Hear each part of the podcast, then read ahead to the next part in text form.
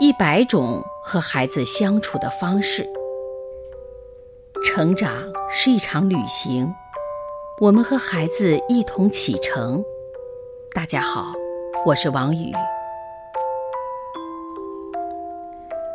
恶语伤人，六月寒。一头熊在与同伴的搏斗中受了重伤，来到了一位守林人的小木屋外，祈求得到援助。守林人看他可怜，便决定收留他。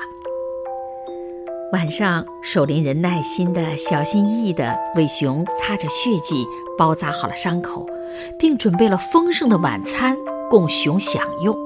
这一切令熊无比的感动。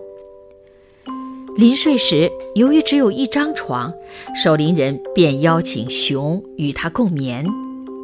就在熊进入被窝时，他身上那股难闻的气味钻进了守林人的鼻孔。哎呦天哪！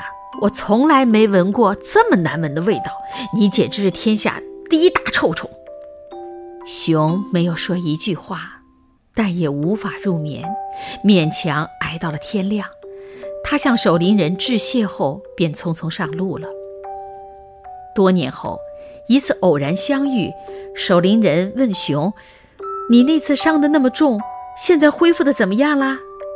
熊回答道：“皮肉上的伤痛我已经忘记，心灵上的伤口却永远难以痊愈。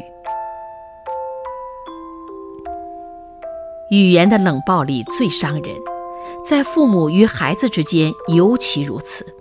那些脱口而出的指责和谩骂，会在孩子的内心。”留下永远难以愈合的伤痕。